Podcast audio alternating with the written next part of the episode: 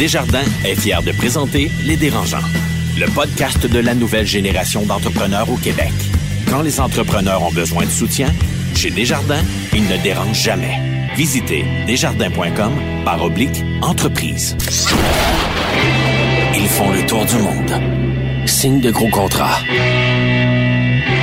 Écœurent pas mal de monde. Et nous racontent tout ça.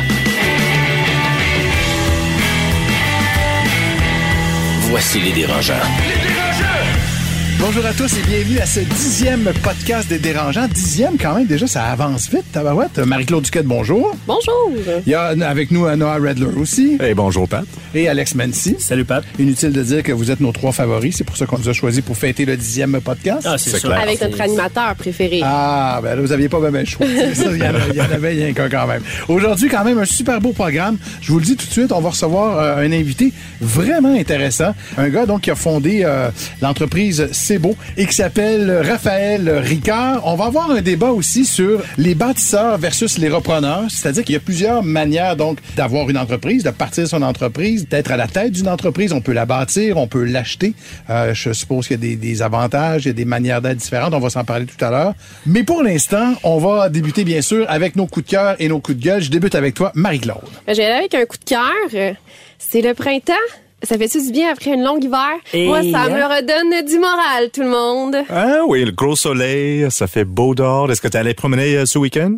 Ouais, ben euh, moi, avec euh, mon chien, mon, mon acolyte Arthur, euh, on se promène à tous les week-ends. Oh. Fait que, on range les skis, puis euh, Parle pas de ton chum de même, c'est pas fin. Mais, mais es-tu du genre à, à être un peu affecté par, mettons, la dépression saisonnière? Euh, moi, beaucoup. Honnêtement, janvier-février, j'ai trouvé... Ben, c'est sûr qu'il y avait euh, une conjoncture de plein d'événements, mais j'ai trouvé particulièrement difficile au point que je me suis pris un billet d'avion. Je suis partie cinq jours en Floride juste comme pour aller me chercher un petit peu de tanne puis me faire à croire que, que l'été s'en venait. Fait que non, moi, le printemps, euh, je la- je l'accueille de, de bon pied. Puis Ok. je autant que j'aime le snowboard et le ski que je suis contente de les ranger. Noah? Je continue avec euh, mes coups de cœur techno. Euh, tout récemment, Google a euh, dévoilé leur service de streaming de jeux de vidéo euh, qui s'appelle Stadia. On peut dire c'est le Netflix de jeux de vidéo. C'est vraiment une plateforme en ligne sans aucune console requis. Ce que je trouve ça intéressant, c'est je vois surtout une opportunité pour le grand nombre de boîtes de développement de jeux de vidéo indépendants d'avoir accès à une plateforme de distribution pour leurs projets euh, qui euh, nivellera le terrain pour les jeux de- l'industrie de jeux de vidéo avec les gros. Alors les gros, ils focusent beaucoup sur les consoles, les Sony PlayStation, euh, les Nintendo euh, parmi d'autres. Mais si tu es un euh, développeur de jeux de vidéo indépendant, faut vraiment penser à la distribution.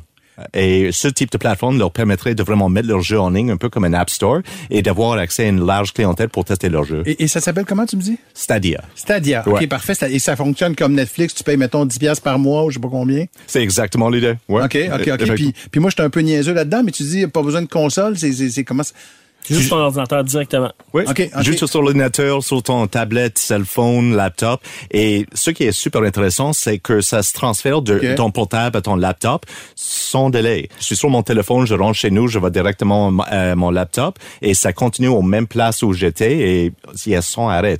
Alors ça, c'est quelque chose d'assez incroyable en termes technologiques. Ben oui. Et aussi euh, de juste vraiment ouvrir le marché, de rendre accessible tous ces jeux à le- au grand public. Regarde, c'est tellement cool. Euh, moi, un ancien gamer euh, dans le- l'ère de Nintendo, euh, je vais reprendre les, les jeux de vidéo. ça, ça a évolué hein, depuis ton temps? Ah oui, les Super Mario Bros euh, Ça- sont ça- moins ça- super. Ça fait longtemps. Il y avait des cheveux dans le temps. Ah oui. Euh, Alex, toi, coup de cœur ou coup de gueule? Un petit... euh, je fais tout le temps des coups de gueule hein, de ce temps-ci, mais écoute... Vas-y, c'est- fais-toi confiance. Des jeunes hockeyeuses qui ont été obligés de laisser leur place à une équipe de garçons parce que ceux-ci euh, étaient plus populaires dans un tournoi. Ils pourront pas diffuser leur finale. Donc ça, je trouve que c'est un peu aberrant. Je trouve que les filles dans le sport sont souvent mises de côté. Puis quand on regarde juste l'équipe canadienne de hockey versus euh, au niveau féminin versus euh, les gars, c'est carrément deux mondes. Les filles doivent conjuguer avec des emplois parallèles. Ils peuvent pas s'entraîner autant. Je trouve que euh, en 2019, on devrait peut-être niveler ça. là. Au Canada, on produit des athlètes extraordinaires au niveau féminin. Puis souvent, on les met de côté là, sans raison. Parfait. Merci beaucoup pour vos coups de cœur, coups de gueule. Dans quelques instants, on reçoit donc cet invité dont je vous parlais tout à l'heure, euh, le fondateur de Beau, Raphaël Ricard. Le podcast de la nouvelle génération d'entrepreneurs au Québec. Les dérangeants. L'entrevue de la semaine vous est présentée par le programme HOP du groupe Millésime. Votre équipe grandit. Profitez d'un accompagnement sur mesure dans vos défis de recrutement. Visitez millésimehop.com. On accueille aujourd'hui celui qui a fondé C'est beau en 2012, qui est euh, maintenant une vitrine euh, virtuelle absolument exceptionnelle pour différents artisans québécois. Mesdames et messieurs, Raphaël Ricard est avec nous ici aujourd'hui. Incroyable! bonjour, bonjour. Bienvenue, euh, Raphaël. Merci d'être là. Ben, ça me fait plaisir. euh, vraiment content d'être là. Merci de me recevoir. On va commencer par situer un peu les gens. C'est beau dans tes mots. Qu'est-ce que c'est exactement? C'est beau, c'est un brand, c'est un lifestyle euh, bien fait, en fait. C'est un lifestyle canadien, plus québécois, en fait. Non, on va commencer par québécois. C'est un lifestyle québécois. C'est des objets pour la maison, pour le quotidien, euh, qui passent autant de la cuisine à la garde-robe jusqu'aux soins. Euh, tout est fait par des artisans euh, locaux. C'est bien fait. Puis c'est équitable, etc. Ouais. C'est parti comment? Ou juste? Euh, la rumeur veut que ça soit parti avec des vieux skates que tu trouvais dans des poubelles? Ou... Ouais, en fait, euh, quand ça a commencé, moi, c'est que j'étudiais en philosophie. Fait que clairement, je savais pas vraiment qu'est-ce que je voulais faire dans la vie. Puis euh, je suis allé dans un skate shop la fin de semaine, puis je me suis rendu compte qu'il y a beaucoup de jeunes qui venaient se racheter un nouveau skate parce que le dessin en dessous était usé. Fait que clairement, le bois est encore bon. C'était vraiment juste une question d'esthétisme. Puis là, en étant étudiant, en étant pauvre, tu prends cette matière première-là. Je me suis dit, ah, je vais le couper, je vais me faire un petit skate moi-même. Puis de fil en aiguille, j'ai des amis qui m'ont demandé, hey, puis tu me fais un petit cruiser comme tu t'étais fait? Puis euh, c'est ça, de fil en aiguille, je suis rentré dans huit magasins. Euh, littéralement, aller chercher les poubelles, à leur donner une deuxième vie, puis les revendre dans ces mêmes magasins-là, euh, transformés. Puis euh, vite, je me suis rendu compte que c'est vraiment dur de justement mettre sur une tablette un produit tu as fait de A à Z, qui a été fait localement, qui a été fait pour des bonnes raisons, à côté d'un produit d'un commerce plus international, euh, qui est pas mal le même prix. Donc, euh, je me suis rendu compte la, la compétition est un peu déloyale. Fait qu'il faut que les produits locaux, on les rassemble ensemble. Fait qu'on a fait un site web, puis on s'est dit, bon, j'ai des amis qui font des bougies, j'ai des amis qui font euh, des produits pour la barbe, j'ai des amis qui font un peu de tout. On va faire un site web, on va faire une belle vitrine, puis euh, ça a commencé comme ça. Je suis curieux, pour toi, pourquoi les produits locaux sont tellement importants? Est-ce que c'est une question environnementale? Est-ce que c'est une question sociétale? Est-ce que tu tripes sur la créativité québécoise? C'est quoi les valeurs qui t'amènent vers ce type d'idée? Clairement, c'est des questions environnementales. Je pense que c'est primordial la consommation locale pour toutes ces raisons-là. Dans le sens où, quand tu achètes local, c'est un investissement que tu refais dans ta propre communauté. C'est de l'argent qui reste ici. Juste quand, si je reprends l'exemple du, euh, du skateboard, les produits auxquels j'étais en compétition, c'est des produits qui ont fait 4 5 000 kilomètres de bateau pour Forcément. arriver ici. Fait que c'est tellement de pollution, c'est c'est incroyable. Puis quand ça m'a ouvert les yeux à quel point c'était dur de vendre mes produits à côté de produits d'un commerce international, je me suis dit, hey, il y a tellement de, de talent autour de moi, il y a tellement de petites entreprises qui devraient pouvoir rayonner puis qui devraient pouvoir exister plus qu'en ce moment. Fait que ouais, c'est autant pour des raisons environnementales qu'économiques, que sociales. Euh, je pense que c'est vraiment important de, de, de, de consommer à proximité ce qu'on a autant la bouffe, parce que clairement, c'est ça qui est plus facile en ce moment. Les foodies, il y a tellement de restos, les épiceries, le vrac, le bio, mais ça va aussi dans une autre partie de notre consommation qui est les objets. Ce qu'on utilise au quotidien, c'est pas juste la maison, les autos, mais toutes les petites affaires qu'on achète puis qu'on rachète parce que finalement, on n'achète pas nécessairement peut-être de la qualité, mais plus euh, du beau. Puis euh, c'est ironique vu que mon truc s'appelle C'est beau. Mais, ouais. euh, mais nous, c'est ça justement. On voulait que ça soit beau. Puis qu'en plus, une fois que tu es dans la- le site web, puis tu t'es pointé dans un de nos magasins, puis tu trouves ça design, tu trouves ça beau, ben tu dis OK. Puis en plus de ça, c'est c'est local, puis c'est fait ici. là. C'est c'est vraiment... euh, c'est Là, ça notre euh, ben c'est ça, tu, tu dis que tu as ton site Internet. Là, euh, tu pignon sur rue. Il faut que tu en vendes des chandelles puis des, euh, des Faut en bijoux vendre des bougies, pour puis des avoir bagues. pignon sur rue. Là, je veux dire, coûte cher de loyer là, avec le payroll puis tout ça. Euh, Est-ce que c'est un bon move, tu penses? Vraiment, honnêtement, au début, j'ai fait ma première erreur que j'ai faite en me lançant, c'est j'étais dans mon salon, je me suis dit, il me faut un local pour mon site web pour entreposer. J'ai tout de suite été prendre un petit local. euh, puis là, c'est là que tu te rends compte, ok, le coût fixe d'un loyer, ça peut être lourd à la fin du mois. Mais par contre, ça m'a permis de réaliser quelque chose, c'est qu'à toutes les fois que je faisais des ventes en ligne, les gens recevaient leur facture, ils voyaient l'adresse. Ok. Où est-ce que c'était? Fait qu'il y a bien du monde à Montréal qui faisait Hey, c'est pas si loin que ça, je peux y aller en personne. Fait qu'ils se pointaient à nos bureaux. Puis c'est beau à ce moment-là, c'était deux gars en chess l'été quand il faisait 40 degrés qui emballaient des commandes puis qui c'était pas vraiment sérieux. Fait que les gens quand ils ouvraient la porte parce qu'ils se pointaient littéralement à l'adresse, ils étaient comme What the fuck? C'est quoi? C'est beau? C'est- beau le site web, ça, c'est ordinaire. Ouais, ouais. Fait que là, je me suis dit, OK, il y a quand même du monde qui veulent se déplacer. qui T'avais veulent pas un beau chest? Le chest était correct. Il était pas honnêtement, là. Ça, c'était moins choquant. Mais ouais. Puis euh, c'est là c'est ça. C'est là que j'ai vu quand même que les gens veulent se déplacer. Ils veulent, euh, ils veulent quand même voir, ils veulent toucher les produits. Euh, ils veulent quand même vivre une expérience. Fait que là, finalement, on s'est dit, bon, ben, tant qu'à avoir un bureau, on va louer un local, un magasin, où est-ce qu'on va être capable de faire notre bureau aussi? Fait qu'on va, on va l'amortir d'une certaine façon. Où est-ce que j'ai, on était vraiment chanceux, c'est vraiment le location, location, location. Là, on s'est dit, on va aller où est-ce qu'il y a du passage. Puis tout le monde me disait Mont-Royal, parce que le premier magasin était sur Mont-Royal. Tout le monde était comme, Hey, c'est mort, Saint-Denis, le commerce de détail, ça ferme, tout ferme. Puis non, pas du tout. Là. Il, y a du, il y a du monde qui marche l'été, là, c'est rempli. Il y a des terrasses, il y a, il y a des touristes, il y a des Français, il y a beaucoup de Français. Ouais, c'est encourageant ton truc. Ouais, ouais, ouais, c'est ça. Puis, Pour la rue Saint-Denis, en tout cas. Là. Ouais, dans cette, artère-là. Puis euh, ce qui est vraiment le fun, c'est que oui, il faut en vendre des bougies, mais on en vend des bougies. C'est ça l'affaire. Surtout aussi, on, on voit nos pics, là, à Noël, dans les temps, des fêtes, Saint-Valentin, fête des mères, fête des pères. Ça fait juste plaisir aux gens qui marchent, aux touristes, de pouvoir trouver un produit fait au Canada sans que ça soit euh, avec un castor dessus, une feuille d'érable ou une feuille de lys, ou tu sais, que ce soit pas quétaine, ce soit un beau, bel sûr. objet qui achèterait n'importe où sur Internet, sur, euh, sur d'autres sites web ou sur des choses plus internationales. Fait que c'est le fun. Puis même en s'installant dans notre quartier, peut-être trois mois après, il y a Baltic Club qui est venu s'installer juste à côté parce qu'il y a un local qui s'est libéré, qui a à peu près la même clientèle que nous. Fait que c'est là que tu vois que pour revitaliser euh, un artère commerciale, ben c'est en apportant des petits commerces comme ça. Oh, il y en a d'autres qui vont naître à côté puis qui vont être intéressés. Complètement. Je, je suis curieux, c'est quoi le profil de votre clientèle? Est-ce que c'est majoritairement euh, les touristes? Est-ce qu'il y a des Québécois qui veulent absolument des produits québécois? Parce qu'il doit avoir un prix un peu élevé comparé à ce que quelque chose que j'achèterais au Dollarama ou Walmart.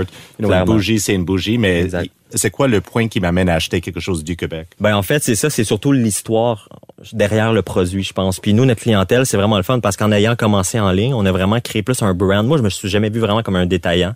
Puis c'est peut-être pour ça que j'étais un peu naïf, puis je me suis lancé là-dedans, puis finalement ça va bien. C'est que je me vois vraiment comme une, identité. Avec le en ligne, on été développé les gens qui voulaient vraiment que ça soit écrit c'est beau.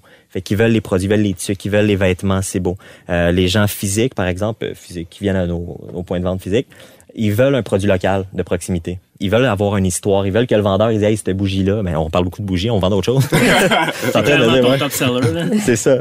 Mais euh, on est capable de dire d'où est-ce qu'elle vient cette bougie-là. Ça va pas polluer. Il y a pas de parabène dedans. C'est c'est c'est c'est une cire de soya, whatever. Tu sais. Donc, en quelque part, les gens qui consomment c'est beau, c'est un peu un, un geste social qu'ils font. C'est un statement jusqu'à un certain point. Ben oui, c'est c'est sûr que c'est un statement puis que c'est un investissement aussi qu'ils font dans leur dans leur propre collectivité. Là. dans leur collectivité, Ouais. exactement. Puis c'est ça qu'on voit- qui est le fun, c'est qu'on voit beaucoup de clients sur Mont-Royal, puis on a aussi un point de vente avec Frank Oak dans le centre-ville, pas très loin d'ici en fait, puis euh, un sur Beaubien qu'on vient juste d'ouvrir, qui est notre bureau.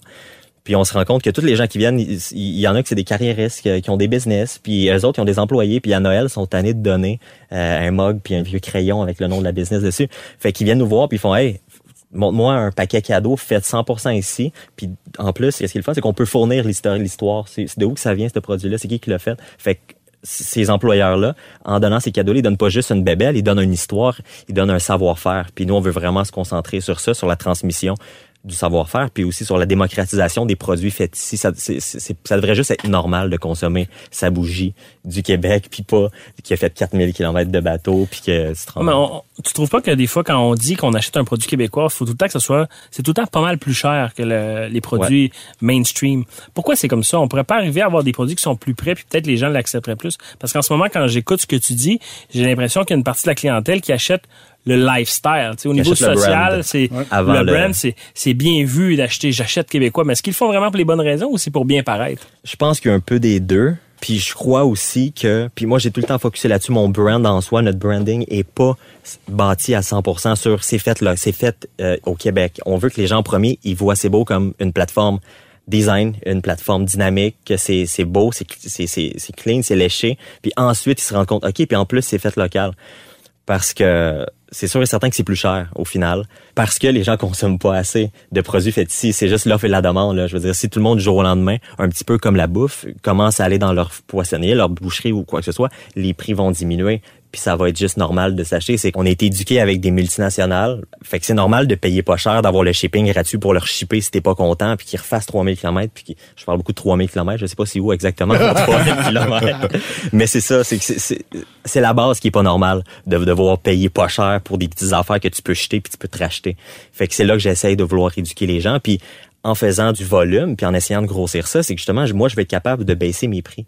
Puis surtout, notre côté vêtements, c'est qu'on on est en train de développer aussi en ce moment des basics euh, qui sont faits au Canada, forcément. Puis on est en train de trouver des partenaires pour couper le plus possible d'agents entre le producteur puis le client.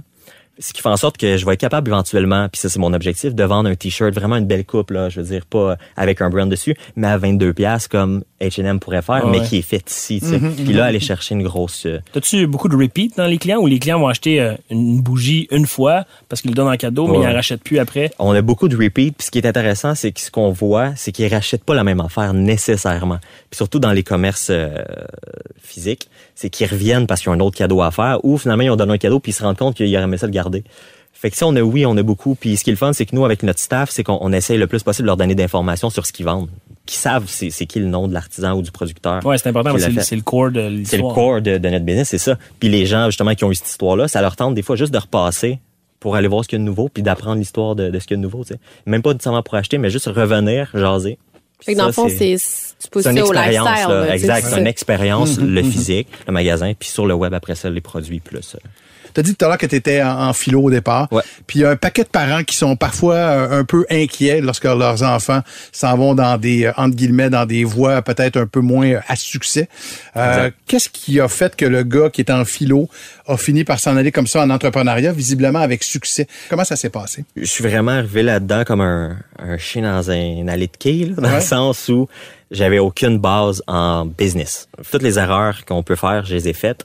Puis moi, j'y allais vraiment avec l'idée d'être un artisan. Puis vu que j'avais vu un petit peu comment ça se passait, puis euh, le problème était où, je me suis dit, je suis un artisan, puis je veux y aller à la base du problème, puis le régler. J'ai vraiment appris au fur et à mesure. Puis toutes les étapes de la construction d'une entreprise, euh, de l'ouverture d'un magasin, quoi que ce soit, j'essaye tout le temps de mettre le plus les mains à la pâte pour qu'éventuellement, quand ça, ben, c'est ça notre but, qu'il y ait une croissance, c'est que je sache exactement comment chaque partie fonctionne. Fait que même nos magasins, c'est moi qui ai fait de la construction avec me- mo- mes partenaires, mais on a refait les murs, on a tout fait, fait que je sais comment ça fonctionne. Quand on a choisi notre POS, on n'a pas choisi le bon début, on n'a pas choisi notre bon système, euh, notre bon terminal de vente. Fait que ça nous a coûté cher après un Noël passé. Bon, mais parfait, on va tout réétudier, on va le refaire. Fait que j'ai vraiment parti de zéro. On va dire ça comme ça. Fait que ça a pris un petit peu plus de temps. J'ai l'impression que si j'avais peut-être été euh, au HSC ou whatever, j'aurais peut-être fait en un deux un an et demi ce que j'ai fait en trois ans, mais finalement euh, je le regrette pas du tout parce qu'au contraire, je, je- je suis un petit peu plus euh, connecté, un petit peu humain, je vais dire dans ma façon de procéder avec mes fournisseurs, avec les employés, avec euh, ma vision un petit peu de la business. Fait que je me sens un petit peu plus comme terre à terre si on veut. Même si je suis quand même très chiffre, ce que j'étais pas avant. Ouais, ouais, ouais. C'est parce qu'il faut l'être. Et t'avais pas de complexe en commençant, t'avais pas cette peur-là, des fois, les artistes, de, de excusez-moi l'expression, de se faire fourrer par ceux qui connaissent vraiment ça. euh. Ben pour être entrepreneur aussi, je me rends compte qu'il faut être un peu euh, avoir la tête des nuages. là. Fait que je me suis pas tant posé de questions, j'ai juste foncé. Puis toutes ces craintes là, je les ai ignorées.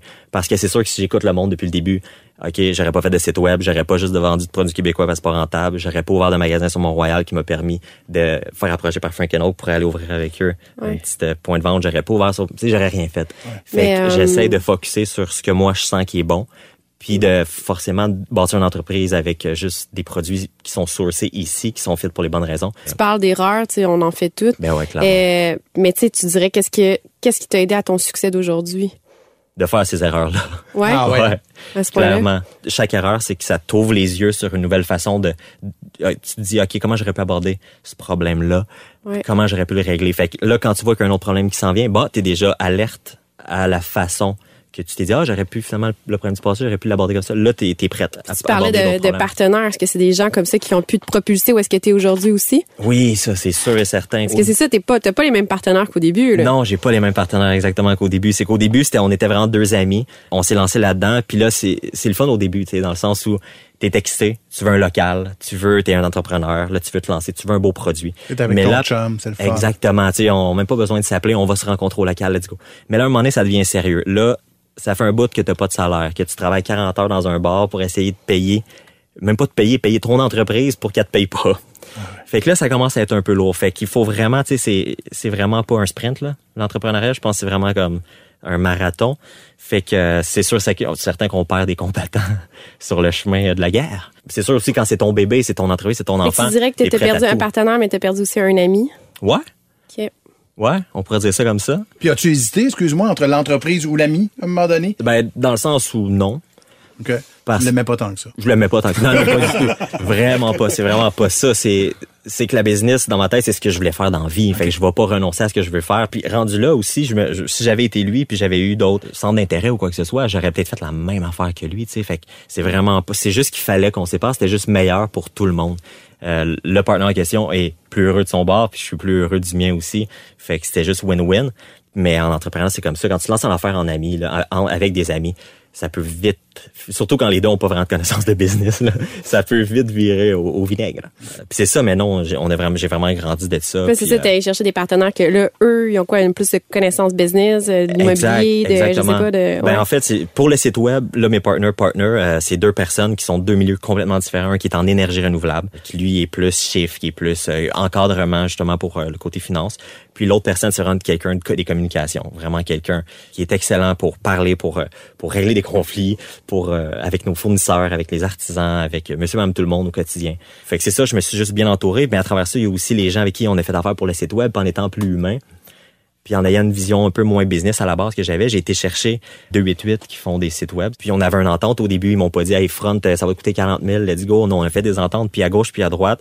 Euh, toutes les banques me disaient non au début, mais il y a eu aussi Julie de la BDC qui a cru en moi dès le départ. Fait que c'est en, en se mettant amis avec des bonnes personnes, puis en s'entourant bien que, que, que ça allait évoluer. Mais à travers ça, c'est le bout où est-ce qu'il y y a des erreurs, il y a des gens qui s'en vont, il y a des gens qui arrivent etc. Mais je pense qu'on vit tout un peu ça là, dans une business. euh, plus j'en parle autour de moi, plus j'ai d'amis qui ont de business, qui ont eu des conflits avec leur partner, qu'il y en a un qui est parti, qu'il y en a un qui qui, qui reste, mais qui mène la, la vie dure. Tu Tout le monde a des histoires un peu, j'ai l'impression. T'as-tu entendu parler de la certification B Corp?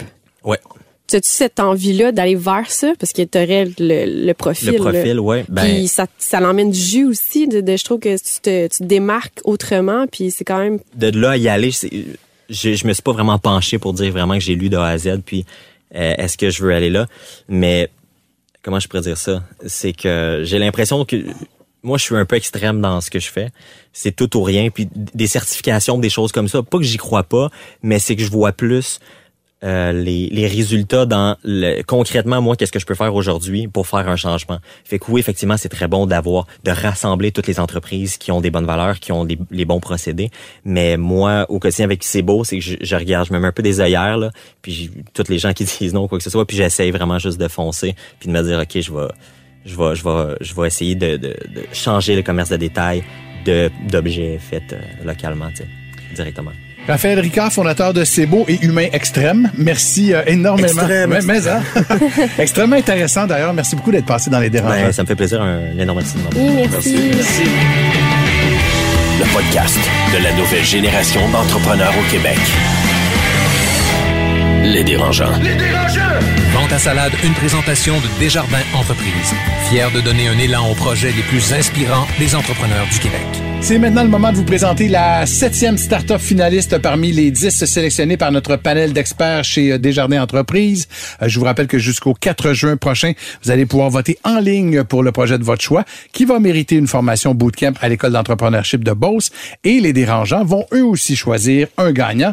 Alors, notre projet du jour, Alex? Aujourd'hui, on vous présente une start-up qui s'appelle Eugéria. On écoute sa présidente et cofondatrice, Valérie Larochelle. Si vous aidez une personne aux prises avec la maladie d'Alzheimer, visitez Eugéria. Eugéria, c'est la référence pour trouver des solutions à la perte de mémoire.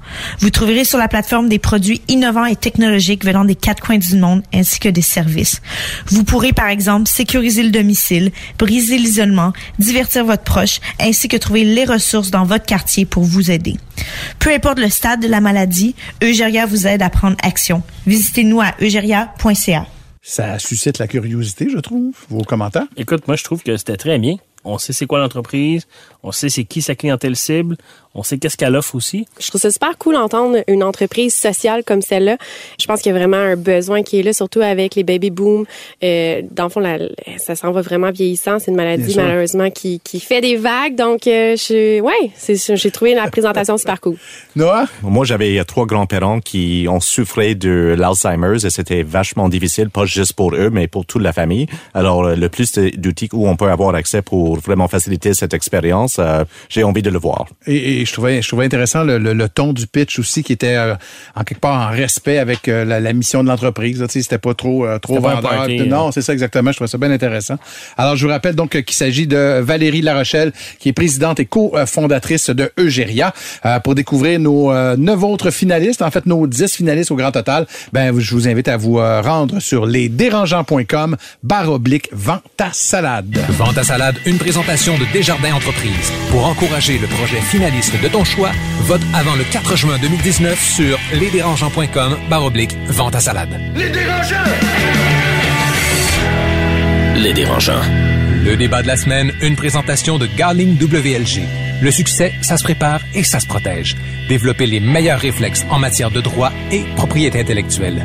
Visitez garlingwlg.com. C'est maintenant l'heure de notre traditionnel débat. Aujourd'hui, euh, je ne sais pas si c'est un débat, mais en tout cas, vous allez à tout le moins pouvoir m'éclairer. Vous aviez envie de parler des bâtisseurs d'entreprises versus ce qu'on appelle les repreneurs d'entreprises. Y a-t-il un, un degré d'implication qui est différent? Quelque part quand tu pars ton entreprise à zéro plutôt que quand tu l'achètes ou euh... Je pense que les défis sont de même proportion, sont juste très différents. quand tu pars une entreprise, souvent tu vas être seul, tu vas tout exécuter. Par contre, quand tu reprends une entreprise, puis là peut-être Marie euh, va pouvoir nous en parler plus, mais tu dois maintenir l'entreprise en vie. Tu, sais, tu l'as acheté, puis il faut que tu la gardes euh, en opération, il faut que tu gardes les employés satisfaits. Mm -hmm. Ça, c'est pas évident. Là. Ben, dans le fond, ça, c'est euh, la culture d'entreprise. Là. sais, moi, c'est sûr que j'ai fait un rachat euh, familial, euh, mais autant je vois des fois euh, des tierces personnes qui achètent une entreprise. La culture, c'est la base. sais, oui, tu as les états financiers, oui, tu as les chiffres, mais qu'est-ce qui se passe dans le business? Puis le plus gros défi, c'est de rassembler tes fournisseurs, tes clients, puis tes employés. sans tes employés, ben, tu sais, s'ils suivent pas, ben t'as pas de business. Toi donc tu as acheté l'entreprise de tes parents donc tu es une repreneur entre guillemets là. Mais est-ce que c'est parce que ça ça te faisait ton affaire dans la vie? Est-ce que tu disais moi tabarnouche, je suis pas faite pour bâtir une entreprise. J'aime mieux l'acheter en quelque part que ce que ce, soit à tes parents ou à quelqu'un d'autre. Ben moi je pense que c'est plus une opportunité là, tu as une business qui est là, une business qui est en santé, euh, qui a besoin d'une relève d'affaires. Autant je pense que c'est plus au gars que je pourrais en, parler au niveau de la, la start-up. Je dis pas que moi j'ai pas d'idée. En ce moment, je le vois plus comme justement une opportunité que j'ai acheté une entreprise puis de là maintenant, j'ai un véhicule pour me permettre de créer des idées sur le côté et de d'en développer des nouvelles, donc des startups sur le côté. Mais pour moi, ça a été vraiment une question d'opportunité. Je suis curieuse, Marie, euh, parce que c'était une entreprise familiale. J'imagine, il y avait, il y a, on a quelques employés qui t'avaient connu comme une jeune fille, comme une petite fille, et tout à coup, t'es leur boss. Est-ce qu'il y avait quelques employés qui avaient la difficulté de te voir comme, hey, c'est ma patronne maintenant, euh, je dois l'écouter, c'est plus cette jeune fille euh, qui venait visiter avec ses parents? Tu sais, au début, c'était vraiment une difficulté, puis je pense que c'était moi aussi au niveau de mon leadership que j'étais même pas capable de moi-même de me reconnaître comme un leader. Encore aujourd'hui, je suis la plus jeune dans l'équipe, jusqu'à bientôt, euh, il y, a, y a un nouveau qui rentre puis qui est plus jeune, mais sinon, je suis encore la plus jeune. Mais dans mon contexte à moi, je suis vraiment une petite entreprise quand même. J'ai des amis, elles, eux, qui reprennent des entreprises où est-ce que là, on parle de 200, 300, 400 employés, puis qui sont plus jeunes. Euh, mais c'est de faire ta place puis de tailler ta place. Fait que je suis pas sûre que c'est l'âge que le leadership. C'est vraiment une question de leadership. Quand on parle de l'économie québécoise, j'ai souvent l'impression qu'on a beaucoup de respect pour ce qu'on appelle les bâtisseurs, justement. Peut-être plus que les repreneurs. Sentez-vous ça? Est-ce que c'est mieux vu dans votre milieu euh, d'entrepreneurship, euh, ceux qui partent leur entreprise du début, là, puis qui l'amènent comme « wow ».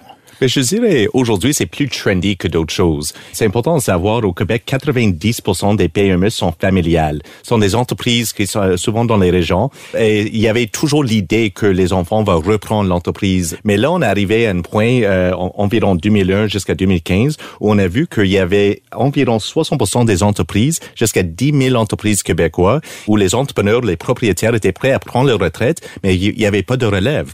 Et tous les jeunes ont dit, garde, au lieu de reprendre cette entreprise de mes parents, moi j'ai envie de relancer ma propre entreprise. Il y a un changement de culture, il y a un intérêt de travailler plus avec les nouvelles technologies, il y a d'autres idées, il y a vraiment la différence entre l'ancienne génération et les jeunes qui arrivent aujourd'hui, c'est un paradigme complètement différent. Alors, on est vraiment arrivé à ce point où, au lieu de reprendre l'entreprise, les gens ont dit, garde, le start-up est cool, je vais aller sur l'œil de dragon, c'est hot. Alors, je répète un peu, mais ça a rendu trendy. Quand oh, je vois... moi je te coupe, mais c'est ouais. un, un trend qui peut être extrêmement dangereux, particulièrement pour les régions. C'est-à-dire que oui, il y a un paquet d'entreprises là qui auraient peut-être besoin d'être vendues parce que, comme tu le dis, les fondateurs veulent, veulent s'en aller à la retraite et qui pourront pas l'être. C'est problématique. Ça va va fermer. Ça, c'est un problème très connu. là. Il y a énormément d'entreprises qui ont absolument pas de relève ou qui ont tout simplement pas de plan de relève. Donc, il y a des entreprises qui vont probablement juste carrément mourir parce que la personne sera pas en place ou aura pas personne qui va vouloir reprendre l'entreprise. Puis là, ce que ça occasionne, ben, c'est des mises à pied, c'est des années d'investissement.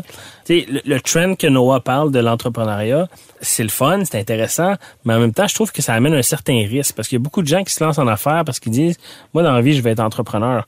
Mais c'est pas un métier, entrepreneur. Là. T'opères une business, mais tu peux pas dire je vais être entrepreneur puis bon ben je vais me trouver une idée à un moment donné puis peut-être que ça va fonctionner. Sais, c'est- Je pense entretenir un mythe qui, qui, qui est malsain en, en quoi en soi. Mais tu penses pas qu'il y a une nécessité de renouveler les anciennes industries et de vraiment arriver avec un nouvel esprit, de dire, regarde, euh, moi je suis entrepreneur, je vais lancer un autre type d'entreprise pour le 21e siècle et garde euh, les autres entreprises, je m'en fous.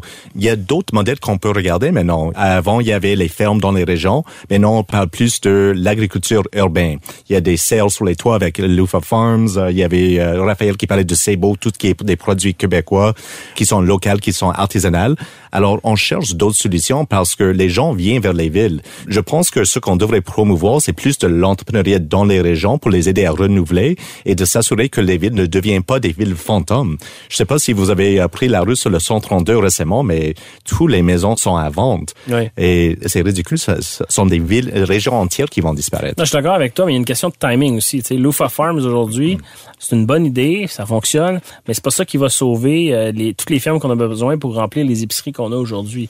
Du moins pas à court terme.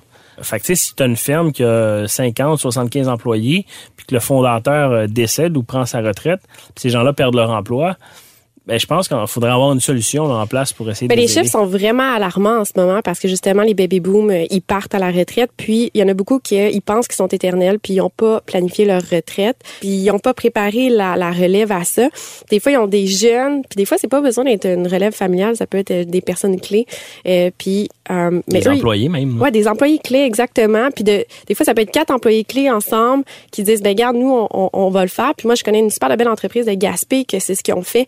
Euh, c'est quatre personnes qui ont pris la relève d'une personne, Euh, mais ça a été planifié. Puis euh, c'est une super de belle réussite. C'est une belle entreprise québécoise. Euh, puis c'est gros là, c'est c'est plusieurs millions de dollars. Puis on a besoin, tu sais, ils font des bateaux. On a besoin de bateaux, là, ça changera Ben pas. Là. Oui, la technologie c'est une chose, là, mais on, a, on continue à avoir besoin de, de, de bateaux. On continue à avoir besoin euh, d'imprimerie. Tu sais, ça change, ça se modifie. Puis je pense que c'est juste d'emmener un aspect technologique dans ces entreprises là. Je pense que de partir quelque chose, il y a quelque chose de stimulant là-dedans parce que tu sais, c'est c'est ton âme, c'est ton ADN au sein de l'entreprise, Euh, tandis que reprendre, c'est de c'est de te faire imposer peut-être une autre ADN. Fait que c'est dans le temps, c'est de donner le défi de changer cet ADN-là puis de l'emmener peut-être plus à ta main. Puis ça, c'est un gros défi. Ouais, puis jour 1 aussi, euh, quand tu reprends une entreprise, ben, tu pars à courir là. là. Oui. tu peux pas dire je prends mon temps, je vais implémenter mes valeurs. Non, non, la, la business, ça roule, il faut que ça continue. Puis jeudi, euh, il y a une paye qui s'en vient, puis ah, il y a les commandes qui rentrent pas, faut que ça sorte. Tu sais, Je pense que c'est un- carrément un autre défi. Là. Quand je vous entends parler, est-ce que quelqu'un, mettons, qui est un bâtisseur, doit peut-être être un peu plus patient avant de pouvoir voir la couleur de l'argent de ses investissements, euh, alors qu'un repreneur, il y a peut-être moyen de faire un peu plus de cash plus rapidement? Je, je pense pas que c'est une question de cash. I mean, moi, je m'identifie comme une bâtisseur. J'adore ba- euh, bâtir des Ouais. projets, des startups. Même ce, qu'on offre comme service, c'est de bâtir des programmes pour nos clients. Et je triple là-dessus, mais le cash peut venir avec notre service. C'est pas comme je dois regarder cinq ans dans l'avenir avant que je vois mon premier dollar. Je reçois un salaire, je vis assez bien, euh, je suis confortable dans, euh, dans la vie. Et je pense que si j'en rentrais dans une, en- une entreprise aujourd'hui, quelque chose que j'ai acheté, ben, j'aurais une stress de cash flow dès jour 1. Je- euh, comme Alex avait dit, je vais commencer tout de suite. Il y a la stress qui existe depuis jour 1. Et l'autre chose, c'est moi, je peux créer la culture de mon entreprise. De rentrer dans une entreprise et d'avoir besoin de modifier ou s'adapter à un nouvel entrepreneur, de changer une façon de faire, ça peut être très disruptif. Et ça elle-même peut causer des problèmes dans l'entreprise. Alors, là, quand tu es bâtisseur, tu dis, garde, euh, j'essaie des choses, je travaille sur certaines itérations et on va trouver le bon fit, mais j'ai le temps à mettre en place ce type de culture, ce type d'identité qu'on veut avoir. Et ça, c'est quelque chose qui est assez important dans un, pour Mais dans le fond, le risque qui est différent, puis c'est savoir c'est quoi le risque que toi, tu es capable de prendre. Tu sais, de dire, euh, moi, je pars quelque chose, je pars de rien, je mange des, des, des, des sandwichs avec, euh, Mm-hmm. pas à crème glacée, là, mais Mettons, sandwich, pas de croûte. au beurre de pinot. C'est le printemps. Puis, puis euh, ça me va. Puis dans le fond, mon risque, c'est de soit juste avoir perdu mon temps, à J'achète une business, puis je mets tout en garantie. Euh, je suis cautionnée jusqu'au cou. Ça, c'est un autre type de risque, mais en même temps, as une entre... idéalement, tu achètes une entreprise qui fonctionne, qui fonctionne bien. Euh, tu fais tes devoirs. Là. c'est ça, faut que tu fasses tes devoirs, euh, puis ça va bien aller, mais n'empêche que tu comme la banque en arrière de toi, puis tu as, un frais mensuel. En plus, il faut que tu fasses du profit pour rembourser la banque dans les premières années. Fait que c'est pas vrai que tu roules sur l'or les premières années parce que dans le fond, ce que tu te donnes pas de plus, tu le donnes à la banque, puis tu tu rembourses ton prêt. Tu sais, Pat, t'es pas si loin de la réalité. C'est comme, exemple, tout le monde en parle. ok? Si tu partais, tout le monde en parle demain matin, ça serait pas mal plus long bâtir tes codes d'écoute que si demain matin, tu remplacerais Guillaume Lepage. Oui. Tu aurais un show établi. C'est la même chose pour reprendre une entreprise. Est-ce qu'on peut faire un parallèle aussi avec l'immobilier? C'est-à-dire que souvent, on achète une maison, on fait un flip, euh, la, maison vaut beaucoup plus tout d'un coup. Est-ce qu'un repreneur peut aussi euh, essayer de prendre une entreprise qui est peut-être un peu tout croche, euh, mais ici, qu'elle a du potentiel, puis bang, il fait un flip mais rapidement? Moi, ça, je pense qu'il y a beaucoup de cash à faire en faisant ça. Il faut juste que tu sois un, bon gestionnaire, que tu sois capable de la remonter vite, euh, fait que tu es capable d'avoir un plan stratégique, euh, que tu es capable de, de, comprendre le cash, le cash flow, super important, puis euh, d'avoir des techniques justement pour remonter ça. Au niveau des ratios, mais oui, il y a quelque chose à faire là. Ouais, tu identifies des entreprises qui sont mal en point, fait que tu payes pas cher, mais que tu sais qu'avec deux, trois coups de tournevis, ça va être une entreprise carrément mhm. différente. Que tu peux reflipper, que tu revends, puis que Moi, je connais des... Il y a des gens qui font ça, puis, euh, puis c'est payant, là, puis c'est challengeant, par exemple, parce que tu es toujours dans le challenge. Mais tu sais, si tu as un talent à ça, go for it. Il y a un paquet d'étudiants en ce moment qui nous écoutent, qui se demandent, tu sais, bon, comment est-ce que je vais faire pour euh, pouvoir euh, acquérir mon entreprise? Est-ce qu'il y a des personnalités bâtisseurs et des personnalités repreneurs? Mais moi, exemple, je, ne reprendrais pas une entreprise. Ah, ma réponse, serait oui. réponse est oui, donc. OK, mais qu'est-ce que ça prend alors pour être un bâtisseur, selon toi? je euh, pour un bâtisseur, ben, faut que tu aies le goût de construire quelque chose. Tu aies le goût de partir un projet, puis il y a des grosses chances que ça fonctionne pas. Il faut que tu sois capable de tout donner. Mais de là à identifier les qualités différentes entre un bâtisseur et un repreneur, je pense que c'est une question de tolérance au risque. Quand j'ai fondé mon entreprise, j'ai investi à peu près 50 000 dedans. Quand Marie a acheté son entreprise, elle s'est endettée de X centaines de milliers de dollars, je suis pas sûr qu'aujourd'hui, je mettrais ma famille puis mes actifs personnels en garantie pour faire ça. Euh, mais ça, c'est un choix personnel, là, rendu là. Moi, je pensais qu'au début, quand j'ai acheté, j'étais comme, ah, moi, je suis une bonne gestionnaire. Moi, je. T'avais quel âge, déjà? 26 ans. Ah. une king, tu connaissais tout. non, non, mais tu sais, justement, j'étais comme, ah, je suis une gestionnaire. Moi, je suis pas une entrepreneur. J'étais vraiment persuadée que ça. Puis, euh, rapidement, je me suis rendu compte que, ah, non, finalement, je suis une entrepreneur aussi. Euh, pas juste une bonne gestionnaire parce que euh, l'entreprise vit toujours des défis. Fait que le côté entrepreneurial, faut que tu développes et tu développes vite. Vraiment. Eh, bien, c'est ça. Et c'est le sens de ma prochaine question. Tu y réponds quasiment. Est-ce qu'en ce sens-là, quand tu es un bâtisseur, ça te donne pas l'occasion d'apprendre un peu plus à ton rythme? Je pense pas parce que quand même tu commences sans salaire, sans rien. Alors faut trouver une solution. Euh, il y avait notre invité qui avait dit que garde, je travaille dans un bar euh, trois jours de la semaine pour juste pour payer les, euh, les factures dans les premières années. Alors il y a un stress. Faut travailler extrêmement fort. You know, moi, j'étais toujours de l'avis que il y a des personnes qui ont des bons instincts entrepreneuriales, mais on devient entrepreneur en passant à l'action de soit bâtisser une entreprise, de reprendre une entreprise. On prend ce profil, on devient l'entrepreneur à, un, certain moment. Et c'est grâce à une expérience et un partage d'une culture entrepreneuriale aussi. Quand tu bâtis, tu sets plus le pace, si on veut, que, quand tu reprends. Je trouve que souvent on entend, euh, moi je vendais de la limonade quand j'avais 12 ans, puis je faisais du porte-à-porte, puis tu sais, euh, on voyait déjà être entrepreneur. Moi j'ai jamais été de même, puis tu sais qu'on avait reçu Robert euh, Robert Dutton, puis qui disait, moi je me voyais vraiment pas entrepreneur, mais j'étais capable de vraiment me, me, voir en lui parce que non, moi à 20 ans j'étais super gênée, décrocher le téléphone, j'étais vraiment comme Robert Dutton. C'est pour dire que ça se développe. Moi, je pense que oui, il y en a que c'est plus facile, ils naissent de même, mais pour d'autres, que je pense que ça peut se développer.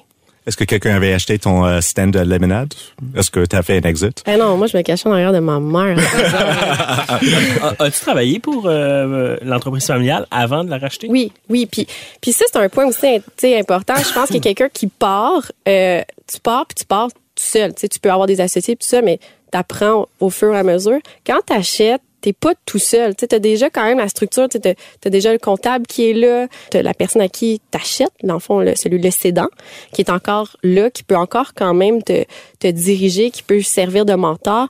Fait il y a ça aussi, tu sais, je pense que t'es pas tout seul. Fait que pour quelqu'un qui a besoin d'un petit peu plus d'encadrement, je pense que c'est une première façon d'acheter. Puis après ça, si tu veux, ben, pas d'autre chose, que tu vas avoir appris en arrière. Je conclue avec ça. On a avec nous donc une repreneur, deux bâtisseurs. Marie-Claude, tiens, si euh, tu avais un conseil à donner à quelqu'un qui veut reprendre une entreprise, le premier conseil que tu aurais donné à cette personne-là, ce serait quoi? Arrêtez-vous pas la première entreprise que vous voyez. T'sais, faites vraiment le tour, promenez-vous, renseignez-vous. Vraiment, le, oui, il y a les papiers, mettons le, le- le bilan, mais fouillez, parce que des squelettes dans le placard, il y en a. Euh, puis vérifiez auprès des employés niveau de bonheur, le niveau, euh, la culture d'entreprise. Appelez des clients si vous pouvez, des fournisseurs, des fois ça dépend avec les contrats et tout ça. Mais allez chercher le plus d'informations possible. Alex, comme bâtisseur, qu'est-ce que tu et Noah aussi, bien sûr, qu'est-ce que vous suggéreriez à quelqu'un qui veut partir, bâtir son entreprise? Ayez pas peur de vous planter. Euh, Lancez-vous, faites euh, ce que vous avez à faire, essayez vos idées, mais c'est il n'y a pas de mauvais conseils à donner. C'est juste si tu veux bâtir une entreprise, fais-le, c'est tout. Mais attends-toi à avoir des petits moments de solitude, mais ça, on a un autre épisode là, là-dessus. Et euh, je dirais euh, que euh, les meilleures entreprises sont bâties sur des fondations solides. Alors, euh, prends le temps de vraiment bien placer tes fondations. Excellent. Alex, euh, Noah et Marie-Claude, merci beaucoup. Encore une fois, ça a été super intéressant. Merci à toi, Pat. Ça nous fait un beau dixième podcast avec nos dérangeants favoris. Merci encore. C'est comme notre dixième anniversaire, Pat. c'est ça.